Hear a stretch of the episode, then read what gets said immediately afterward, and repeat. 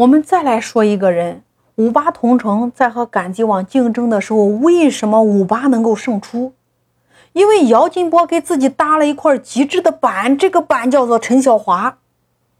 事情要从二零一一年说起，五八同城的竞争对手赶集网获得了今日资本和红杉七千万美元的 C 轮融资，然后呢，底气十足的和五八开始了广告战。我们都知道，当时从地铁、公交到中央一套、三套、六套，每一天以六十多次的高密度播放。姚劲波只好硬着头皮去应战呀！赶集投一个亿，他就投两个亿；赶集投两个亿，他就投四个亿。这个时候比拼的就是双方的魄力和意志，绝不能让对手超过呀！当时赶集的陈小华负责搜索引擎优化，半年时间让赶集的流量远超五八同城，所以这件事。就引起了姚劲波的注意呀，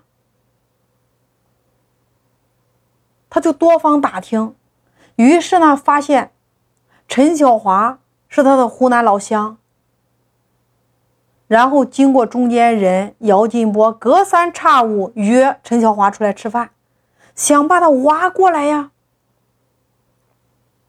他三次跑到赶集网楼下跟陈小华打电话，说：“我已经到你公司楼下了，你下不下来？你不下来，我就上去了。”陈小华一生气，把姚劲波给拉黑了。姚劲波也不生气啊，你看干大事的人。陈小华认为赶集网待自己不错呀，他不能对不起公司的创始人呀。然后呢？姚劲波给他说了一句话，说：“对不起别人没那么重要，最重要的是你要对得起自己。你觉得跟谁干最有可能成事儿？”就这一句话，最终陈小华加入了五八同城。这件事儿成了五八和赶集竞争的一个分水岭。八个月之后，五八的搜索流量达到了一百万，超过赶集网一倍还要多。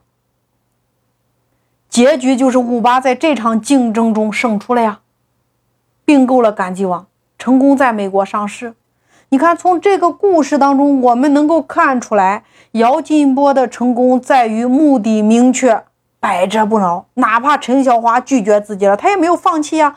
最终成功挖来一员大将。奠定了胜利的基础，